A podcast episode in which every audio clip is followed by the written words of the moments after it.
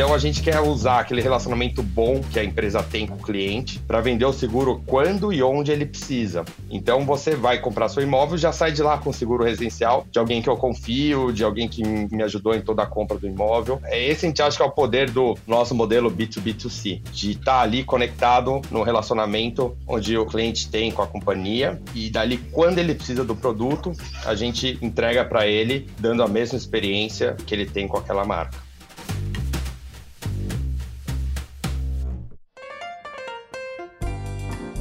Olá, olá! Está começando mais uma edição do Canary Cast. Eu sou Bruno Capelas, líder de comunicação do Canary. Tenho a honra de apresentar mais essa edição. Hoje a gente vai falar de um tema muito importante: seguros.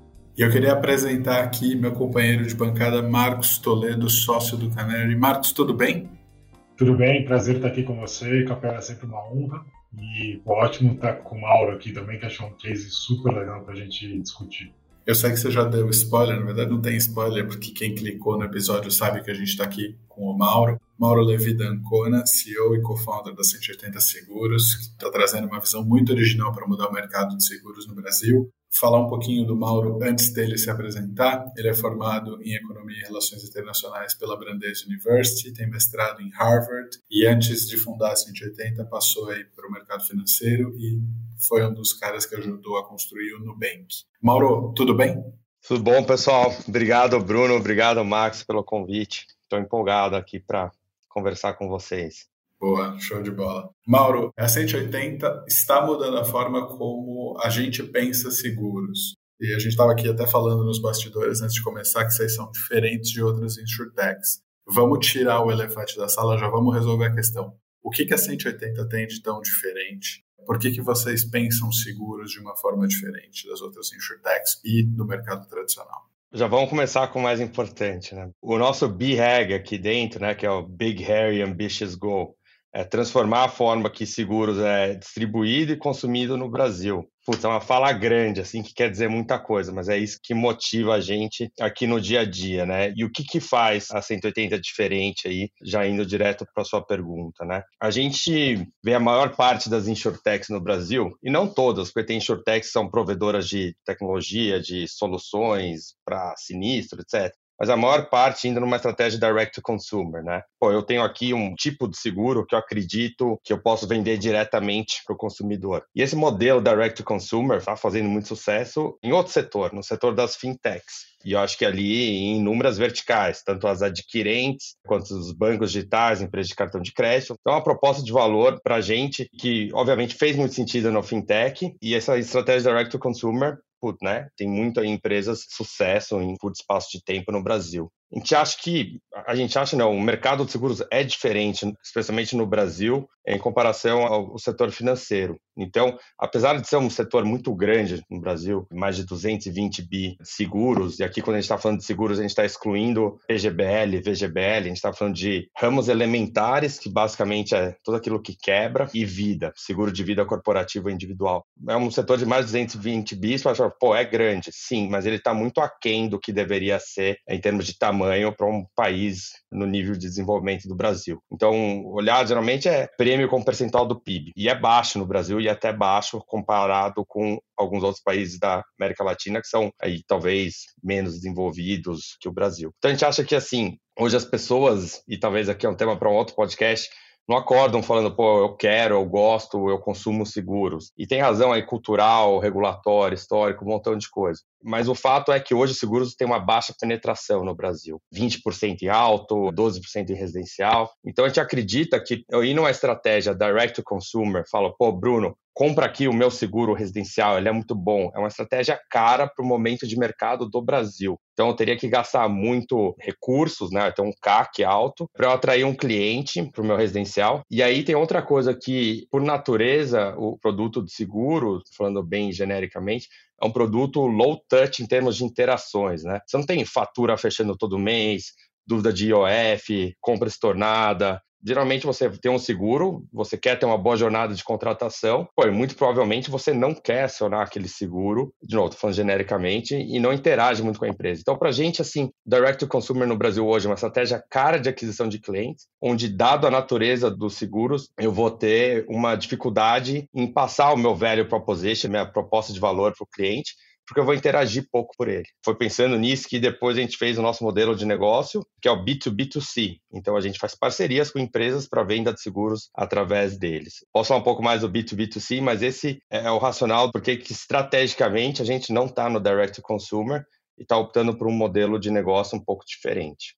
Legal, Mauro. Então, assim, quando você começa a explicar isso, né, começa a ficar claro que, no final das contas, o que vocês estão fazendo é possibilitar empresas que têm o seu cliente na mão a oferecer seguros também, né? E isso abre uma possibilidade de você vender seguros de diferentes setores. É, a venda de seguro através de parceiros é uma coisa que já acontece, né, esse B2B2C, e dentro do setor de seguros tem o nome de Affinity. Então, assim, é um conceito já existente que agora a gente está fazendo uma nova versão, né? E daí a gente tem algumas verticais que a gente está presente, eu posso falar um pouco mais. Mas o que, que, que a gente acredita que hoje a maioria das indústrias estão sofrendo uma dispersão em como seus produtos são distribuídos. Talvez o caso mais evidente é a indústria de mídia, né? Tem que esperar um horário para assistir seu programa. Agora é tudo on demand, quando você quer, onde você quer, no seu celular, quer Netflix, quer Disney Plus, enfim, você tem ali acesso, né? E foi dispersed esse o método de distribuição. Isso também acontece em indústrias tradicionais, em diferentes velocidades. Então, hoje carro nos Estados Unidos a Tesla está indo direto para o consumidor. Então a gente também acredita que isso deva acontecer no mercado de seguros. Então, se você quer segurar um imóvel, pô, você não tem que só ir no seu banco ou no seu corretor. Por que não comprar o seu seguro residencial quando e onde você está ali pensando naquele bem, adquirindo o seu bem. Então, pense, a maior decisão financeira da vida de muitas pessoas, está comprando imóvel, aí você sai dali, pô, daí você precisa ligar para o seu corretor, para tio do seu amigo, etc. Então a gente acha, pô, por que não comprar os seguros logo ali quando você está pensando? E daí, olhando na ótica da empresa que vendeu aquele apartamento, por exemplo, a incorporadora que seja, ela também não está oferecendo uma experiência completa para o usuário dela. Vendi aqui o apartamento, você vai ter que cruzar a rua e ir atrás de um seguro, qual é o melhor preço, com quem que eu devo falar, o que, que as pessoas do meu nível, para o meu tipo de imóvel compram por que não dar essa experiência completa? Então, essa empresa de venda de apartamento, que opção que ela teria hoje? Ela poderia falar, pô, vou fazer uma parceria com uma seguradora X e ela tem que pegar um produto de prateleira dessa seguradora, então muitas vezes ela não vai ter o tamanho, o porte, o expertise para chegar, pô, seguradora, eu só vendo apartamento, não vendo casa. Tem alguma cobertura específica para o que eu estou vendendo? Não, hoje ela não teria esse conhecimento e ia vender um produto X ali, talvez ia ser remunerada por isso, ter um percentual da venda, mas mas estaria fora da experiência dela, do relacionamento dela com o cliente. Então, o que a gente faz para esses parceiros, a gente quer que o seguro faça parte da experiência do cliente com aquela empresa, que seja uma extensão da marca dela. Então, eu vou chegar para essa empresa que vende imóveis e falar assim: pô, qual que é o tipo do imóvel que você vende? Qual que é o tipo do cliente que compra seu imóvel? Muitas vezes a gente roda pesquisa na base para ver quem tem seguro, se experiência boa, ruim. Vou falar, pô, eu só vendo apartamento em São Paulo. Pô, então vamos olhar aqui que tipo de cobertura que é importante para o apartamento. Para você ter ideia, algumas seguradoras estão falando, não, coloca aqui uma assistência de limpeza de caixa d'água. Pô, se você tem um apartamento, né, você não tem sua própria caixa d'água, uma caixa d'água do edifício. Então não faz sentido você estar tá pagando por isso. Então a gente consegue chegar assim e falar, ó, oh, beleza, para o mercado hoje, vou atrás da melhor coberturas para vocês, vou montar aqui o pacote. E daí tem uma coisa que a gente também acredita muito, que é o uso das assistências, né? Então, eu tinha comentado antes que o seguros é um produto, em geral, com pouca recorrência de uso e a gente quer mudar isso fazendo as assistências mais presentes, né? Então, chaveiro, limpar ralo, tal. Hoje a gente montou o primeiro programa de assistências por pontos, né? Então, geralmente tem um montão de regra. Pô, Bruno, você pode limpar dois ralos, mas daí se você quer chamar um terceiro ralo, você não pode, mas pô, pode chamar um chaveiro. Só, pô, preciso limpar meu ralo de novo faz coisa besta, mas é uma frustração muito grande. Então a gente fala assim, Bruno, tá aqui 100 pontos, você quer limpar seu ralo 10 vezes esse ano, be my guest. Inclusive, a gente te lembra ao longo do ano, pô, Bruno, faz 60 dias você comprou seu seguro, você ainda não usou. A gente tem assistências para quando você entra no apartamento, pô, quer pendurar uma prateleira, quer ajudar um arquiteto virtual, Daí tem o que a gente chama de manutenção, talvez seria essa do ralo. Daí tem emergencial, que é, pô, chaveiro, estourar um cano, quebrou alguma coisa. Então a gente está ali lembrando o cliente para falar, ó, oh, pô, você pagou por isso, que tal usar? Então daí a gente chega para essa empresa e fala, ó, oh, tá aqui o produto que a gente acha que é o melhor para você. A gente faz ele na tua marca. Então se você quer que chame Canary Cash Seguros, a gente faz isso e é powered by 180. O nosso time de marketing pega teu material de branding, a gente vai criar welcome kit, e-mail, a policy de seguro você vai receber no teu e-mail, tá lá escrito Canary Cash Seguros, tudo com a identidade visual de vocês. Então, quando o seu cliente receber lá a policy, ele vai falar, pô, não é que ela vendeu de uma seguradora X, Estou comprando algo ali de quem eu comprei o apartamento, que eu confio. E daí a gente cria toda uma régua de comunicação com esse cliente.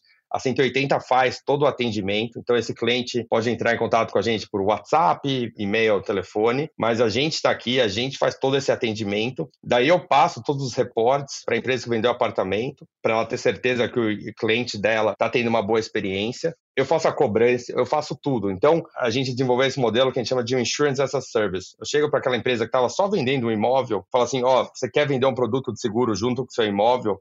Isso daqui é vai ser uma extensão da tua marca e não é que você está só vendendo um produto de terceiro. Então a gente quer usar aquele relacionamento bom que a empresa tem com o cliente para vender o seguro quando e onde ele precisa. Então você vai comprar seu imóvel já sai de lá, pô, meu maior investimento da minha vida, pelo menos para mim foi quando eu comprei meu imóvel, e eu demorei dois, três meses para comprar um seguro residencial. Não, pô, eu tô ali comprando imóvel, já vou sair dali com seguro residencial de alguém que eu confio, de alguém que me ajudou em toda a compra do imóvel. Então, é esse a gente acha que é o poder do nosso modelo B2B2C, de estar tá ali conectado no relacionamento onde o cliente tem com a companhia e dali quando ele precisa do produto, a gente entrega para ele, dando a mesma experiência que ele tem com aquela marca.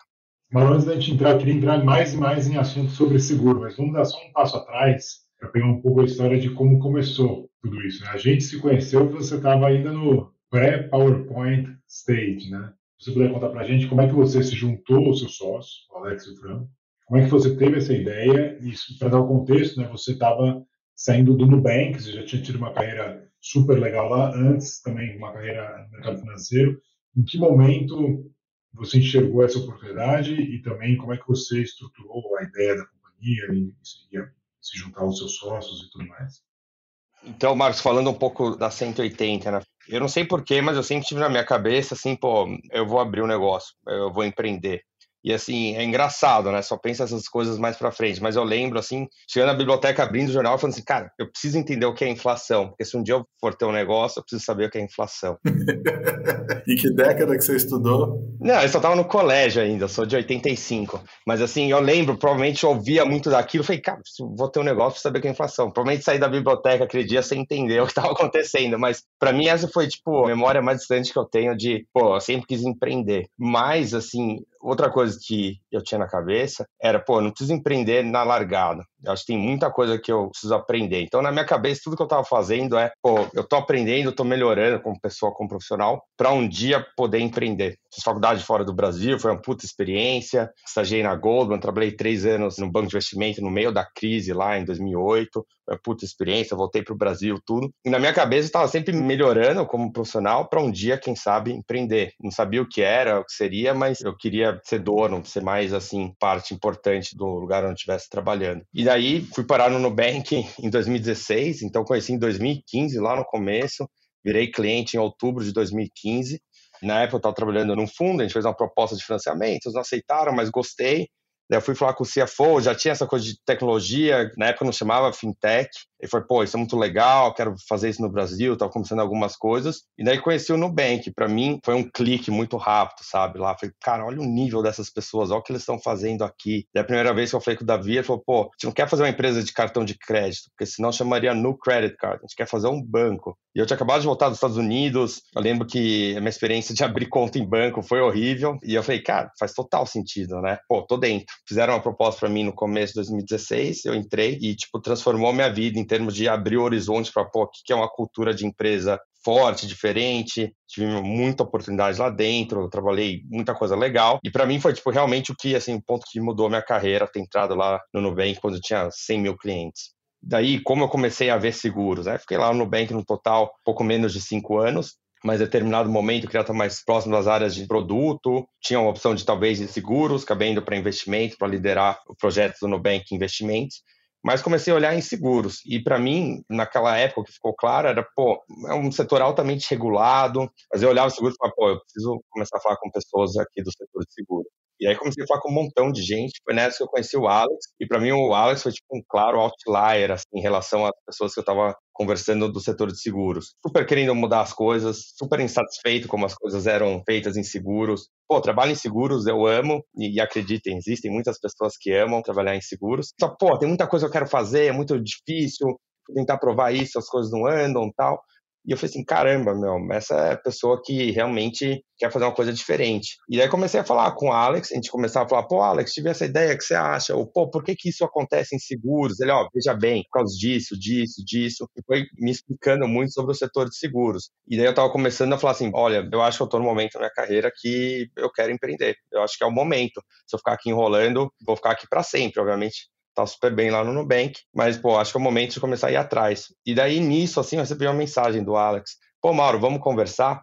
E daí eu falei, Alex, vamos, e eu quero te fazer uma proposta aqui, cara, vamos começar a pensar numa oportunidade para a gente abrir nossa InsurTech? Falei, pô, claro, né? A gente mal se conhecia assim, mas vamos, vamos falando. E assim a gente passou, sei lá, seis, sete meses conversando, formatando o que a gente queria até chegar nesse modelo de B2B to C, né, que eu comentei agora há pouco. E daí, nesse processo, assim, a gente estava falando com algumas empresas e a gente viu que realmente, pô, parece que as empresas têm uma grande demanda, ou existe uma demanda para querer vender seguros para os clientes dela. Daí a gente viu dois tipos de empresas já bem no começo. Uma são empresas que falam assim, cara, eu não tenho ideia de seguros, meu negócio aqui é gravar podcast, não sei de seguros, não tenho um time de seguros, mas eu quero vender um produto seguro, você vem aqui e me ajuda? E daí outras eram empresas que falam assim, pô, olha, eu já vendo seguro aqui, geralmente são os varejistas, são grandes vendedores de canais de distribuição de seguros, falando, pô, eu já vendo seguros, estou frustrado aqui com o relacionamento com a minha seguradora, quero fazer coisa nova, agora tem um aplicativo, não consigo, é muito arcaico, pô, vem me ajudar. E daí chegou um call assim que eu tive com o Alex, e daí um desses clientes falou assim: pô, tá legal, e quando a gente começa, vamos assinar um NDA? Acabou o call assim, eu falei, Alex, a gente não tem CNPJ, né? Vamos assinar um NDA assim, Mauri, Alex, CPF 123. Ele falou, é, é verdade, né? Falei, não, beleza, então acho que está na hora aqui, tem uma oportunidade. Estava cada vez mais concreta a nossa tese. E falou, pô, acho que aqui tem uma oportunidade real. A gente já tinha naquela época, tipo, cinco empresas estavam dispostas a trabalhar com a gente. E era só eu e o Alex fazendo call à noite. E daí, saí de férias, falei, putz, então deixa eu trabalhar em tudo. E daí, quando eu voltei das férias, falei assim, pô, então vou começar esse projeto. E fiquei ainda ali algumas semanas, meses no Nubank, enquanto estava saindo. Mas a gente começou a abrir empresa, tal, começar isso, começar a falar com fundos. E daí em uma semana a gente tinha term sheet assinada com o Canary. E eu falei, Alex, é, cara, lembra? Você falou que você vinha? Ele, caramba, já? Eu falei, é, porra, tô muito empolgado. E ele falou, não, beleza. E meio assustado assim, mas, cara, e, e, é legal ouvir o ponto de vista do Alex, essa história, que ele fala a mesma coisa. É o Mauro, aquele maluco, saiu do Nubank, e uma semana depois ele falou assim, cara, tô com o term sheet assinado, vem pra cá. E daí, nesse caminho todo, assim, eu tinha algumas pessoas ex-Nubank que eu tava falando, na parte de tecnologia e tal, e eu não queria sair do Nubank tirando um montão de engenheiros, devs lá que eu adoro. Não queria sair assim tirando gente e tal. Falei, pô, quero sair bem daqui, não quero tirar ninguém, né? E daí nessa eu tava conversando com todo mundo. Pô, tô saindo do Nubank, fui conversar com o Ed, é um dos founders do Nubank, né, CTO. Daí passou tipo uma semana assim, o Ed falou: "Mauro, tava conversando aqui com o Franco, você conhece o Franco, né? Eu falei, pô, claro, o Franco entrou acho que um mês antes que eu no Nubank, a gente chegou a trabalhar junto no time de Finance. Pô, eu tava conversando com o Franco, ele tava me falando aqui do que, que ele quer na vida. Eu falei assim, pô, Franco, o Mauro tá saindo do Nubank, porque você não vai falar com ele? O Ed é um cara sensacional, assim, ele teve a leitura ali que o Franco talvez estaria mais feliz fora do Nubank. E daí, nesse meio tempo que eu tinha falado com a Alex e tal, falei com o Franco de manhã, chegou a noite, o Franco me ligou de volta e falou, cara, tô dentro. Então, assim, aconteceu tudo muito rápido e para mim foi muito bom. Falei, cara, o Franco, conheço ele. Então, tipo, encaixou, sabe? Falei, pô, que bom que eu tenho aqui como CTO, co-founder, alguém que confio muito, já trabalhei junto, sei toda a cultura de trabalho dele. Foi a pessoa perfeita para o que a gente precisava. E isso tudo aconteceu exatamente um ano atrás. Muita coisa aconteceu nesse um ano. Hoje já estamos com mais de 40 pessoas, estamos com sete clientes já live, com nove produtos. Temos aí uma série de clientes grandes para a gente entrar em produção nos próximos meses. Gente lançou o primeiro seguro intermitente do Brasil, um seguro de uma hora. Pô, foi um ano que muita coisa aconteceu. A gente está muito empolgado. E aquela famosa história, assim, que é só o começo, né? Hoje está muito mais organizado em quais são as verticais que a gente quer ir, quais são os produtos. A gente está se estruturando melhor dentro de casa, porque hoje a gente acaba falando não para muita oportunidade porque a gente quer começar, na medida do possível, com foco, para depois ir expandindo para outras áreas e outros tipos de seguros. Pegando um pouco esse gancho aí do começo, você falou que decidiu um term sheet de da gente. Queria entender um pouco assim, como é que foi a sua escolha. Você até estava numa posição no Nubank muito um relacionamento com os investidores. Você estava numa posição de IR lá, né? então você conhecia muito esse mercado de funding. Como é que foi a sua cabeça nessa parte, até para ajudar quem está empreendendo, né, a pensar em como desenhar essa estratégia de levantar capital? Você levantou com a gente e também você trouxe um outro investidor super legal para mesa, né, que é o Dragoneer. Como é que foi a tua cabeça de estratégia de fundraising mesmo? Tem muita gente que pergunta, pô, começo sem levantar capital, levanto antes, com quem que levanta, etc tem que pensar se para o que eu quero fazer, seguros é um business de capital intensivo, né? Tem capital regulatório, tem, tem bastante coisa. Eu acho que seria impossível, seria muito devagar tentar fazer isso sozinho e falar, pô, vamos crescer pouco a pouco aqui. A gente acha que a oportunidade em seguros é gigante e é agora, especialmente porque tem muita mudança regulatória boa acontecendo no setor. Então, para mim era meio que assim, dado que, pô, vou começar esse projeto, é o tipo de projeto, uma empresa de tecnologia, e ainda mais que tem essa parte de capital intensivo, que a gente precisa trazer um fundo para trazer know-how, capital, atrair talentos, etc. Então, assim, no meu tipo de business, tipo que a gente estava montando aqui na 180, fazia sentido na largada falar com fundos de VC. E daí também, dentro do Nubank, eu vi muito lá, muitos fundos diferentes, com propostas diferentes. Mas para mim, assim, sendo uma empresa brasileira, fazendo business B2B, 2C, então com relacionamento corporativo, pô, usava de alguém liderando essa rodada, um fundo brasileiro. E para mim, é um fundo brasileiro bom, que tem um bom histórico, que é bem falado. Antes de qualquer coisa, no meu modelo de negócio, eu acho que é uma vantagem muito grande para quem está começando no Brasil. Pô, tem um fundo local que você seja muito importante para ele, sabe? Então, essa foi minha primeira premissa. E daí, ao mesmo tempo, eu tinha um relacionamento com muitos fundos que investiram no Nubank ou não investiram, mas que eu cheguei a conhecer. E nessa rodada fui falando com os fundos que eu conhecia, sendo apresentado aqui para os fundos locais.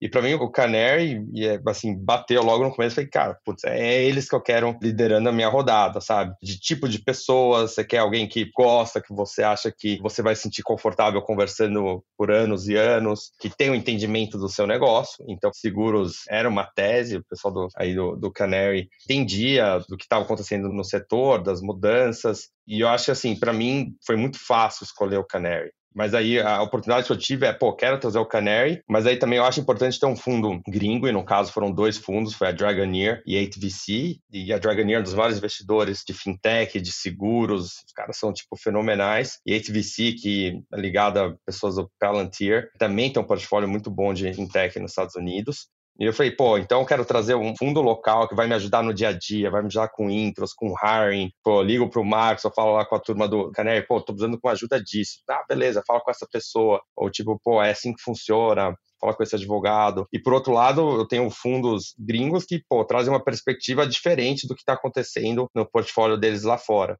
Então, para mim, eu queria casar esses dois mundos, conseguir, e acho que para a gente está funcionando super bem ter tanto um parceiro local que ajuda a gente muito e também apresenta para muita coisa lá fora, e daí ter um fundo de fora que tem uma perspectiva diferente. E vocês não estão ouvindo, mas a seda tá rasgando danado aqui, assim, a gente fica muito feliz em ouvir esse tipo de resposta. Obrigado mesmo, Mauro. Eu queria voltar para o mundo dos seguros e fazer uma pergunta sobre um, um, tipo de seguro que vocês acabaram de lançar que é bem inovador e bem diferente, que é o seguro intermitente. E aí, além de você contar um pouquinho sobre o que, é isso e como vocês bolaram essa solução, a última pergunta que eu queria fazer é: seguros é um setor super regulado.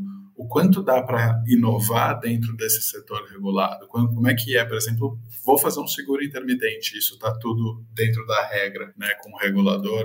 Você não pode brincar com, com algo que é a segurança das pessoas.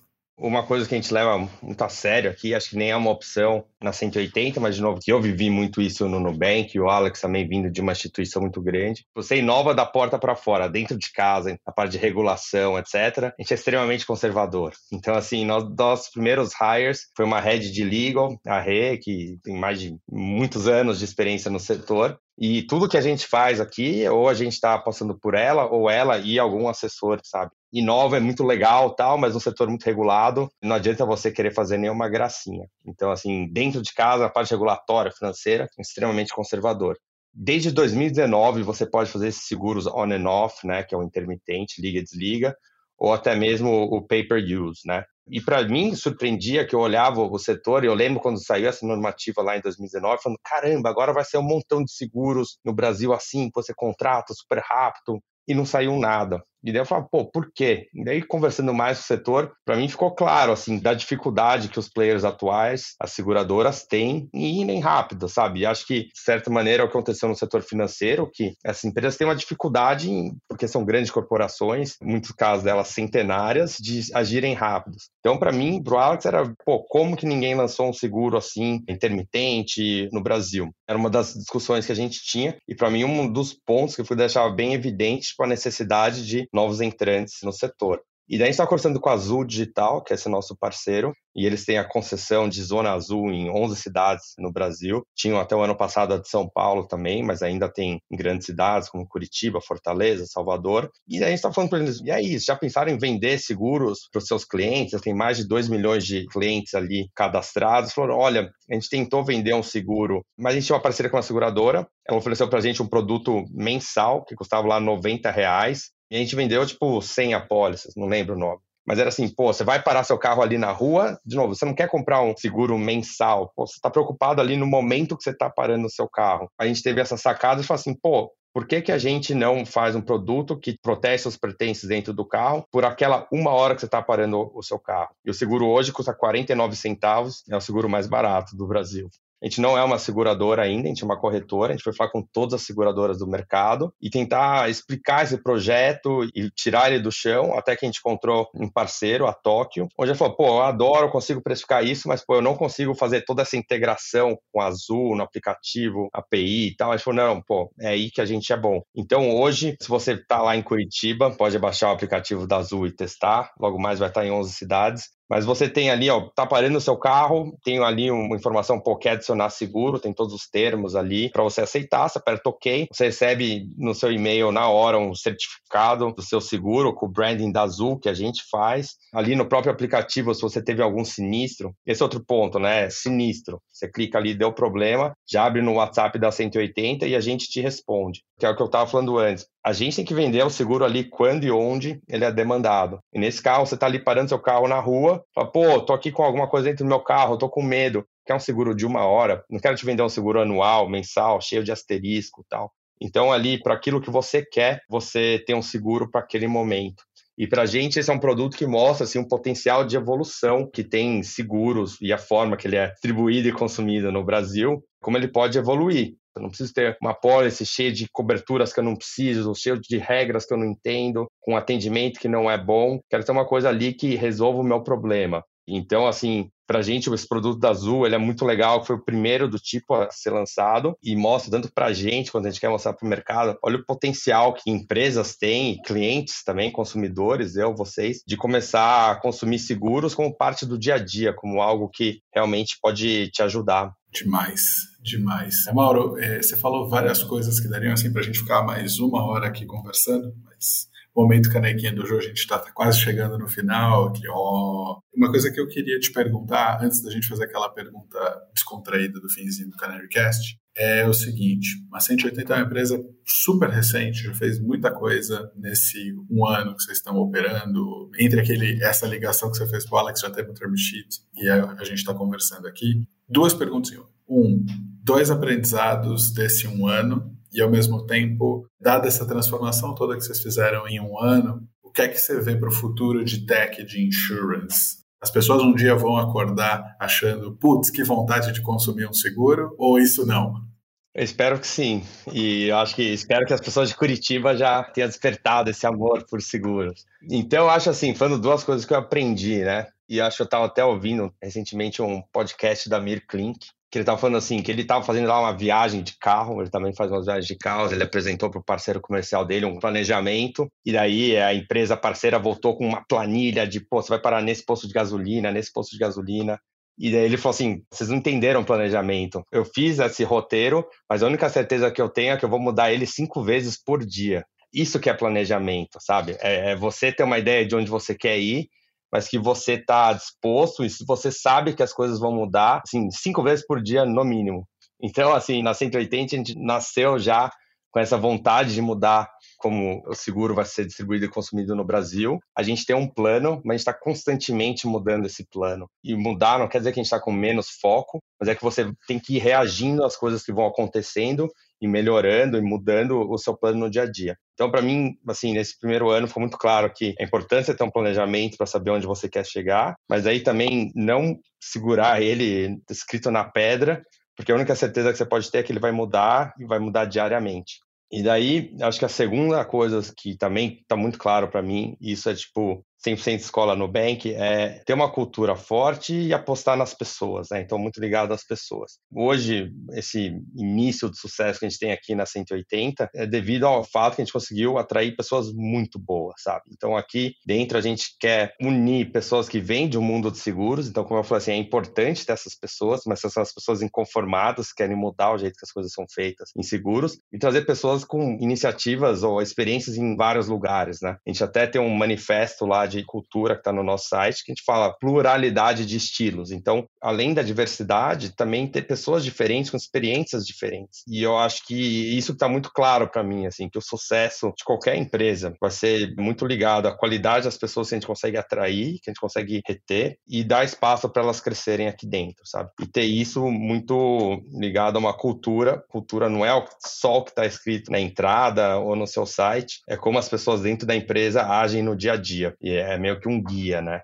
Obrigado pela super aula assim, de, de seguros. Eu acho que a gente também, né, você falou de pessoas, a gente investiu em vocês, né, assim, antes de ter alguma coisa, mas o modelo de negócios eu acho super, super poderoso, né, eu acho que o que, a tua visão super clara do que você falou no começo, acho que vale repetir aqui, né, que no final das contas, é, vocês estão olhando um mercado subpenetrado, e acho que o Brasil e a América Latina tem vários, assim, né, super ineficientes, etc, mas que às vezes a forma de você atacar não é mais óbvia do começo, né, então assim, o que vocês olharam foi isso, né, em vez de fazer o direct to consumer, vou me plugar com parceiros e vou pegar quem tem o cliente na mão para oferecer os seguros, né? E daí você de fato consegue aumentar a penetração desse produto. E daí, respondendo a outra pergunta do Bruno também, pô, tenho certeza que um dia as pessoas vão amar seguros no Brasil, sabe? Você vai contratar seguros, de repente você achava que estava distante do seu dia a dia, agora vai estar tá perto, vai estar tá numa linguagem que você entende, vai estar tá ali resolvendo um problema que é real para você. E daí, se um dia você vier a ter problema, ou se quiser chamar o seu décimo limpador de ralo, que você tenha uma experiência boa e fale pro seu amigo também. Então, eu acho que esse futuro é muito próximo. E isso me move, assim, acho que move todo mundo aqui, sabe? De fazer seguros parte do dia a dia das pessoas. Olha, depois do meu trauma recente de ter passado um sábado inteiro brigando com um sifão da pia, eu acho que eu amaria um seguro naquele momento. Mas para a gente fechar, Mauro, a gente sempre faz uma pergunta descontraída ou uma pergunta um pouco diferente fora do universo do papo. E a pergunta que eu queria te fazer é o seguinte: tem um, tem um ditado que diz que a gente só tem duas certezas na vida: a morte e os impostos. Você tem alguma outra?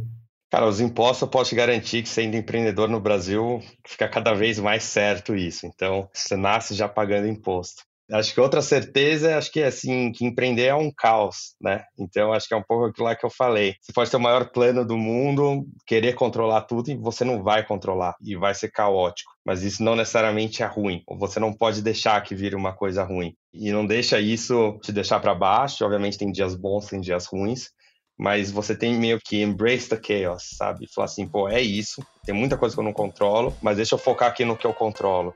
Mauro, muito, muito obrigado pelo papo. Foi um prazer ter você aqui no Canarycast e espero que você tenha gostado também. Obrigado, Mauro. Valeu pela aula. Obrigado, pessoal. Obrigado pela oportunidade de falar um pouco da 180. Geralmente eu consigo vender algum produto de seguro, né? Você está falando com alguém que trabalha em seguros, então no final do call, pelo menos para o Bruno, depois eu, eu te ligo aí, quem sabe você não contrata um novo seguro residencial. Então você tem que sempre tomar cuidado quando você está falando com alguém que trabalha em seguros, viu, Bruno?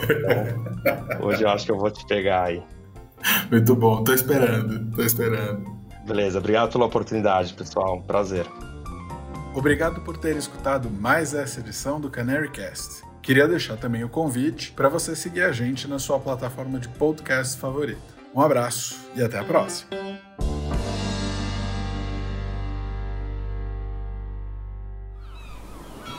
Este podcast foi editado pela Maremoto.